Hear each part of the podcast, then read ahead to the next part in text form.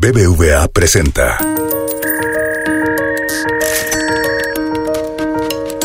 Peras y manzanas con Valeria Moy.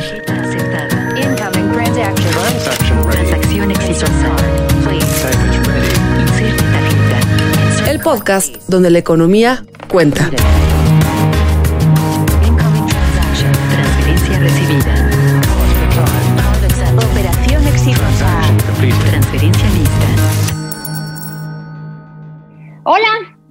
A un nuevo episodio de Peras y Manzanas. Soy Valeria Moy y hoy quiero platicar con ustedes y con Eric de los apagones que estamos viviendo en México.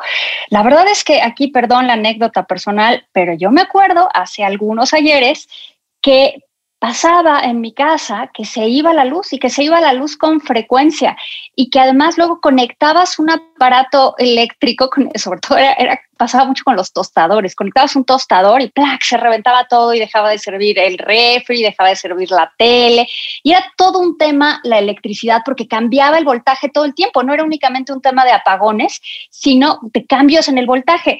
Y de verdad siento que eso dejó de pasar, afortunadamente dejó de pasar. Y ahora no sé por qué estoy teniendo como algunos recuerdos eh, infantiles de cuando sucedían estas cosas. El sábado pasado, el CENACE, que es el Centro Nacional de Control de Energía, emitió un comunicado en el que declaró o señalaba que el sistema eléctrico nacional se encontraba en estado operativo de alerta, ese era el nombre, se encontraba en estado operativo de alerta como consecuencia del Frente Frío número 35. Y así, varios estados del norte del país vieron interrumpido su servicio de electricidad. El martes, el mismo SENACE anunció que haría cortes programados de luz en distintas zonas del país, cortes programados de luz que para nosotros quizás sean apagones, pero el SENACE les llama cortes programados de luz, en distintas zonas del país con la finalidad de mantener la continuidad y la confiabilidad del sistema eléctrico nacional. Y entonces llama la atención es, tengo que hacer cortes para mantener la continuidad, suena, suena curioso. Sinceramente me parece que estamos viendo un momento muy extraño en temas eléctricos, en temas energéticos, y para explicarnos por qué están sucediendo estos apagones o estos cortes programados de luz, se encuentra con nosotros Eric Salas, que es un expertazo en temas de energía y que yo confío que nos pueda explicar en términos muy simples, incluso cuando nos hable de la molécula, lo que está sucediendo en estos momentos.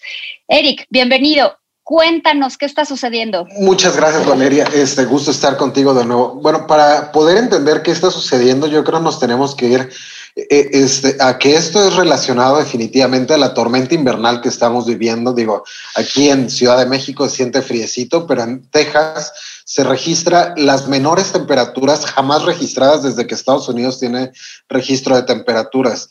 Alcanzaron la noche del domingo, como bien dices, menos 21 grados alrededor de Houston y Dallas, cosa que jamás había existido, ¿no? Esto es lo que pasó y hay que comenzar a construir por ahí las ideas, fue que se aumentara la demanda de gas natural. Esto Pero a ver, espérame, te voy a tener que interrumpir. Demanda de gas natural, es decir, se usa gas natural para producir energía eléctrica? Eh, eh, excelente punto. A ver, Texas, por irónico que parezca, siendo el estado y la región con mayor producción petrolera del planeta, eh, produce casi 30% de su energía con base en fuentes renovables, específicamente eólicas.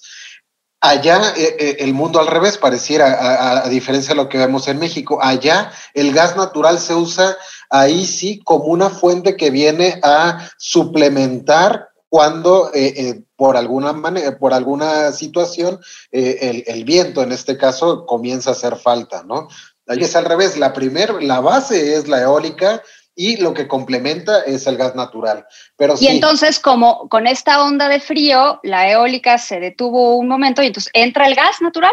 Eh, es correcto. La eólica, eh, eh, algo curioso, por un lado, la eólica registró los picos más altos de generación antes de detenerse los picos más altos de generación porque había vientos fuertes que propiciaban la generación con eólica y después se detuvo porque la temperatura bajó muchísimo y hubo algunos daños por congelación de las turbinas eólicas. Y entonces Ahí en ese momento entra el gas natural para cubrir esa falta o esa pausa en la parte de generación de energía eólica, si mal no estoy entendiendo. Bien, es correcto, así fue. Bueno, y entonces síguenos contando. De repente hay una demanda importante porque, claro, hace mucho frío y entonces la gente necesita prender sus calentadores. ¿Y qué es lo que pasa? Bueno, lo que pasa después es que aumenta el precio. Esto por efectos eh, de, de, economía de producto escaso, ¿no? Cuando comienza a haber una sobredemanda de un producto que finalmente es finito, su precio en el mercado se eleva. Ojo, eh, hay que comentar un detalle aquí. El gas natural no se congela en las tuberías. Las tuberías se pueden congelar y esto causar algunos obstáculos mecánicos totalmente eh, salvables, pero el gas natural no se congela en las tuberías porque llegué a leer eso entre redes sociales y algunos comentaristas. No, y con esto digo, nunca se detuvo el flujo de gas natural y mucho menos el de exportación. Eh, Estados Unidos o un país como Estados Unidos y particularmente Texas nunca detendría su mercado de exportación. Pero a ver, entonces sube mucho el precio del gas para generar energía eléctrica y en consecuencia, ¿qué sucede? Eh, bueno, lo que vemos aquí en México es que eh, eh, por detalles que más bien tienen que ver, y creo que tienen, tienes ya un peras y manzanas excelente hablando de coberturas, pues para no arriesgar por completo las coberturas, CFE en una decisión financiera que pudiera ser, por supuesto, Uh, observable, decide en algún momento no importar gas cuando está en su momento más caro. Y ojo, que cuando hablo de caro es, es muy caro. O sea, pasó de 2 dólares 25 hace dos semanas hasta cosas que llegamos a ver a 1.100 dólares en Oklahoma. Es muy caro, ¿no? Y entonces, como no teníamos coberturas que permitieran comprar gas a un menor precio, de repente México estaba en esta situación en la que tendría que haber comprado gas mucho más caro o al precio que estaba en el mercado, este precio que se incrementó sustancialmente para poder seguir produciendo energía eléctrica. O corrígeme si me estoy equivocando en el orden de lo que estoy diciendo, por e-, favor. Esa es una de las hipótesis que, que comienzan a hacer más sentido, ¿no? De otra manera, no te explicas por qué al, al estar cubierto no saldrías a comprar. Finalmente, las coberturas, como bien en aquella ocasión platicaron, ayudan a que eh, si tú tienes que verte en la necesidad de pagar algo a sobreprecio, después recuperarás parte al menos o, una gran parte de lo que hayas cubierto de nuevo, ¿no? Eh, eh, pero ese no es el tema, ¿no? Otra vez, regresándonos a qué es el contexto que nos pone en esta situación, es que hay algunas carencias u omisiones o decisiones que se han tomado ¿Qué nos ponen ahorita en una mayor situación de riesgo? Una, y yo creo la principal, es el almacenamiento de gas natural y la otra, que no deja de ser menos importante, es la producción nacional de gas natural. Ah, porque esa es otra. Parece que no producimos gas, producimos gas porque la, o sea, lo que estoy oyendo es que, y, cuando digo estoy oyendo me refiero a la Secretaría de Energía o algunos comunicados de CFE, diciendo, o incluso al presidente en las mañaneras, diciendo que pues como compramos el gas de Estados Unidos y el gas estaba muy caro, pues optamos por no comprarlo y en ese sentido, pues se produjeron los apagones. Pero eso abre la puerta a muchas preguntas. Sí, todo el gas lo compramos en Estados Unidos en primer lugar. Segundo lugar, México no tiene gas, o sea, no podemos producir gas. Tercer lugar, no, no almacenamos gas, o sea, no podemos prever estas condiciones. ¿O, qué está pasando? Porque de verdad me parece que como que estamos regresando en el tiempo. Eh, la, segunda y el, y el, tercer punto me parecen los más críticos de la conversación. A ver, México no solo sí tiene gas, México está entre el top 5 de las mayores reservas potenciales de gas natural en el planeta. México podría estar eh, nadando en gas natural si su producción así se lo permitiera. Y ojo, voy a ir a eso, pero hay más obstáculos políticos que técnicos para que México no produzca su gas. Y en una lista, así una pasadita rápida, yendo de norte a sur, México tiene reservas de gas probadas en Nuevo León, Tamaulipas, Coahuila, Veracruz, Tabasco, parte de Chiapas y San Luis Potosí, además yéndonos ya más hacia la Huasteca. Ah, eh, esto no es menos importante. Hay súper ejemplos de desarrollo económico y potencial a través de la explotación del gas natural como Nuevo México en Estados Unidos. Este, digo, eh, eh, claro, aquí en, en, la conversación, quien domina la economía eres tú, en Nuevo México era hasta antes del 2013 un estado pobre, claro, pobre para los estándares de allá de Estados Unidos para el 2019 logró eh, ingresar en excedentes después de impuestos casi 2 billones de dólares, todo después de la actividad de, del Shell que lograron impulsar. Entonces, eso podríamos replicar en no menos de siete estados de aquí del país. Uno de los mayores obstáculos fue la cancelación de la ronda 3 y las subsecuentes que iban justamente dirigidas a aumentar la producción de gas natural. Y eso fue en esta administración. Ah, entonces, o sea, sí tenemos gas, pero no lo estamos extrayendo. Básicamente ese es el mensaje. Eh, eh, pues sí, eh, es correcto. Entre eso y algunas iniciativas políticas, vuelvo, no técnicas, que hablan de van al fracking y cosas así, han limitado que México pueda producir su propio gas natural. Y respecto al almacenamiento, no tenemos capaz. Yo me acuerdo cuando empezó el tema hace ya un par de años de las gasolinas, que algo que estaba mucho en la discusión era, sí, traemos la gasolina básicamente de Estados Unidos o alrededor del 70% de la gasolina que consumimos la traemos de Estados Unidos, pero tenemos un problema de almacenamiento, no tenemos lugares, no tenemos terminales donde podamos almacenar grandes cantidades de gasolina y eso pues nos deja frente a cierta vulnerabilidad en caso de que algo sucediera que frenara, que frenara la importación de gasolina.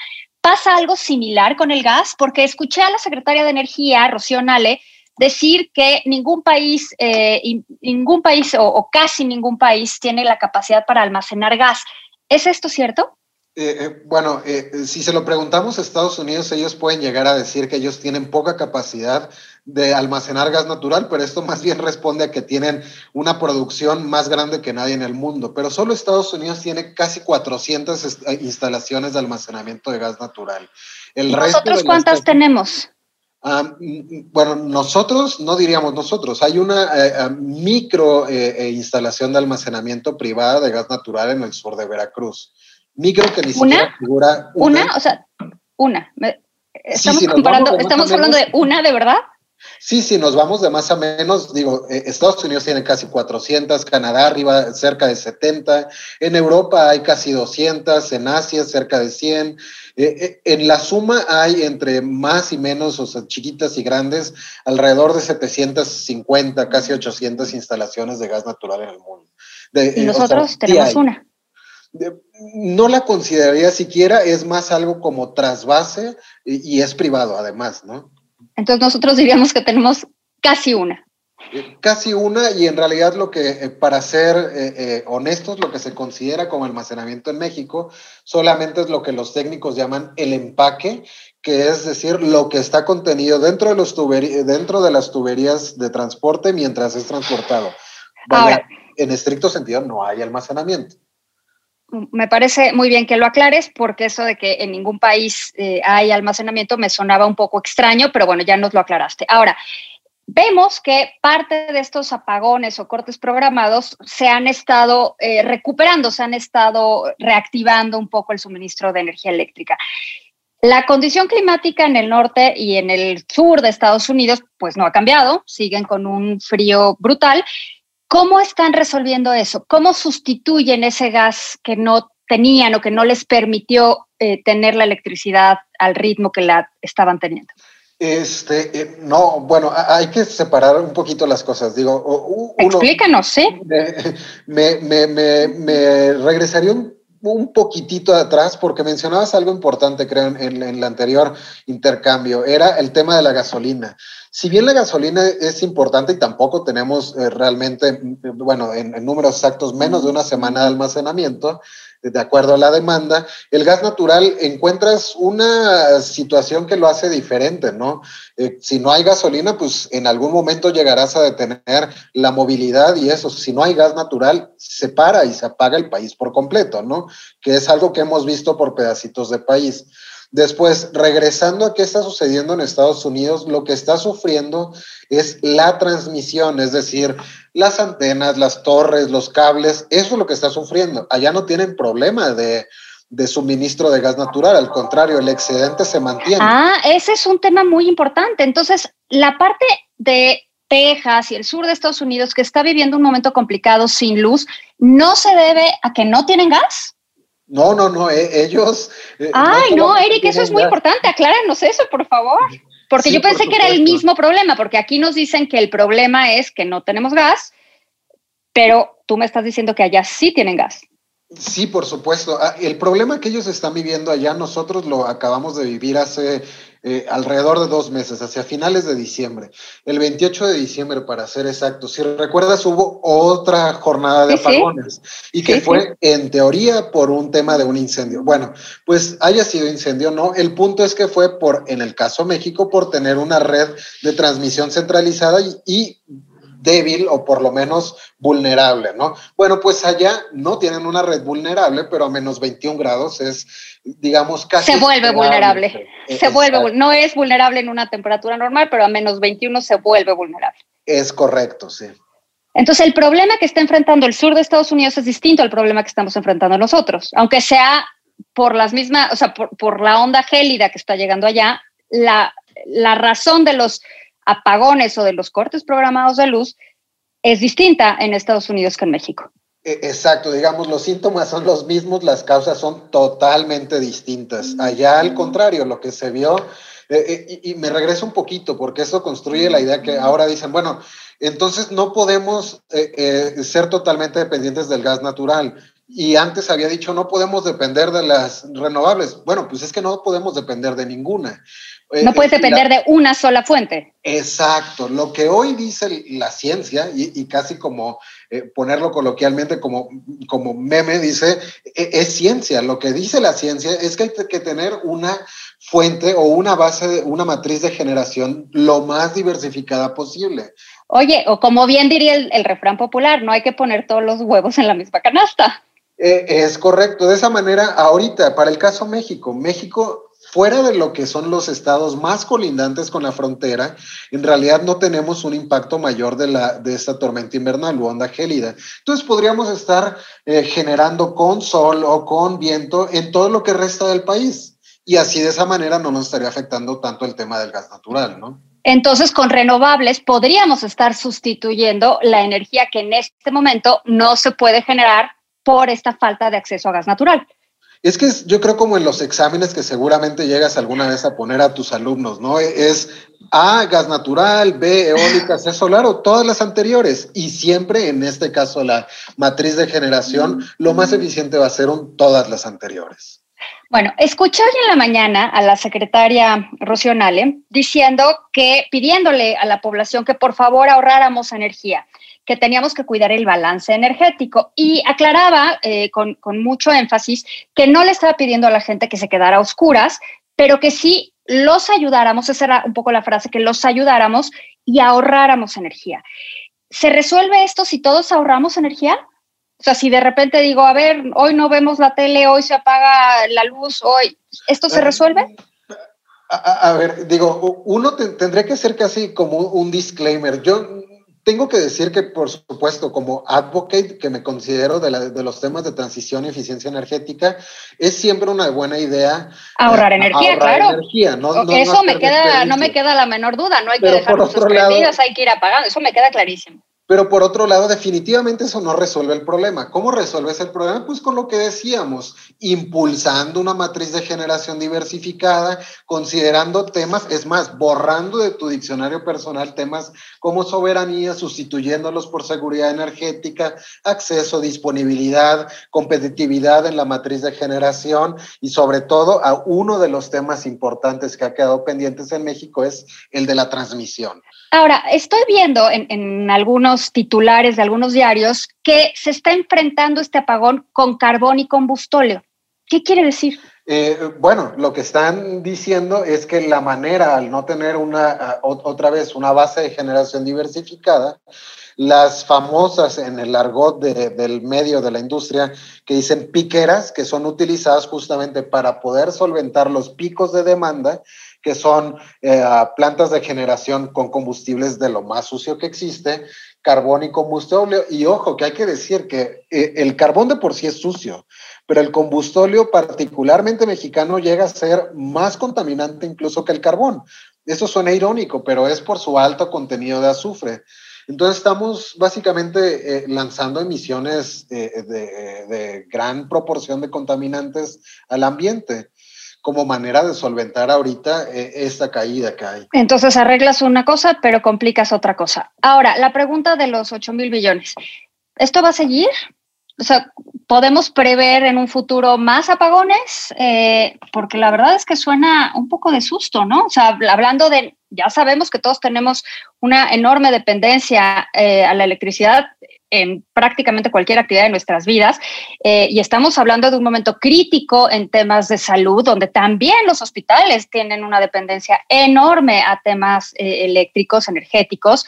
¿Esto seguirá? ¿Qué podemos esperar, Eric? Ah, ah, creo que eh, hoy, hoy por la mañana y ayer por la noche escuchaba a, un colega de la industria decir algo bien interesante. A ver, eh, estamos, para el caso México, atacando un problema derivado del cambio climático con algo que empeora todavía más los temas del cambio climático. Es decir, e, esta tormenta invernal y el decir que Texas nunca había visto en su historia temperaturas tan bajas, definitivamente es algo que tiene que ver con la interacción de los contaminantes y emisiones eh, de, dióxido de carbono que hay en el ambiente.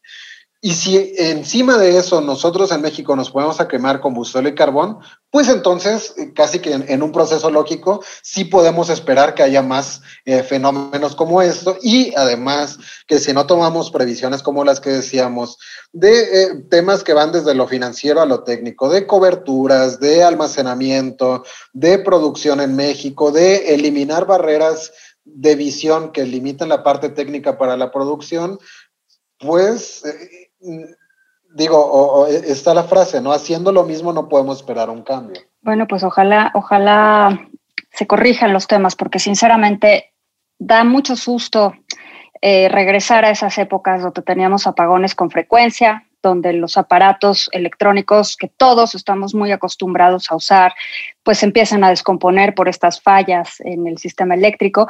Y sinceramente, pues da mucha pena y da mucha tristeza, y da pena en ambos sentidos, ¿sabes? En el sentido como de, de tristeza, pero también en el sentido de vergüenza, que cuando el país, el mundo se puede mover la tecnología ya nos permite usar energías de fuentes renovables, usar energías de forma más limpia, pues estemos regresando no solo al carbón, sino también al combustóleo, contaminando más el medio ambiente y haciendo el problema que generó el problema de los apagones todavía más grave.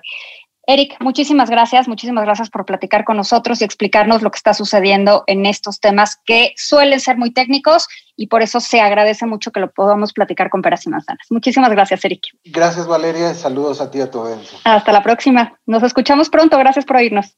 BBVA presentó.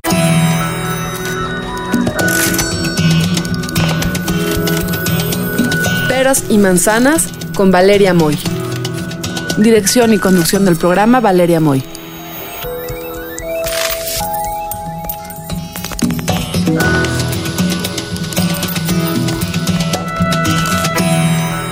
Peras y manzanas pueden encontrarlo en Google Play, iTunes, nuestra aplicación Así como suena, en la página así como suena.mx y en Spotify.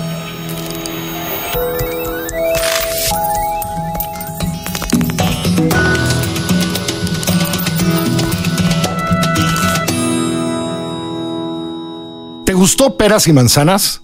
Escucha todos nuestros demás podcasts. Puedes escuchar las historias que hacemos en Así como Suena. Puedes reírte con Gis y Trino en La Chora Interminable. Búscanos en así como en Spotify, en iTunes y en Google Podcast.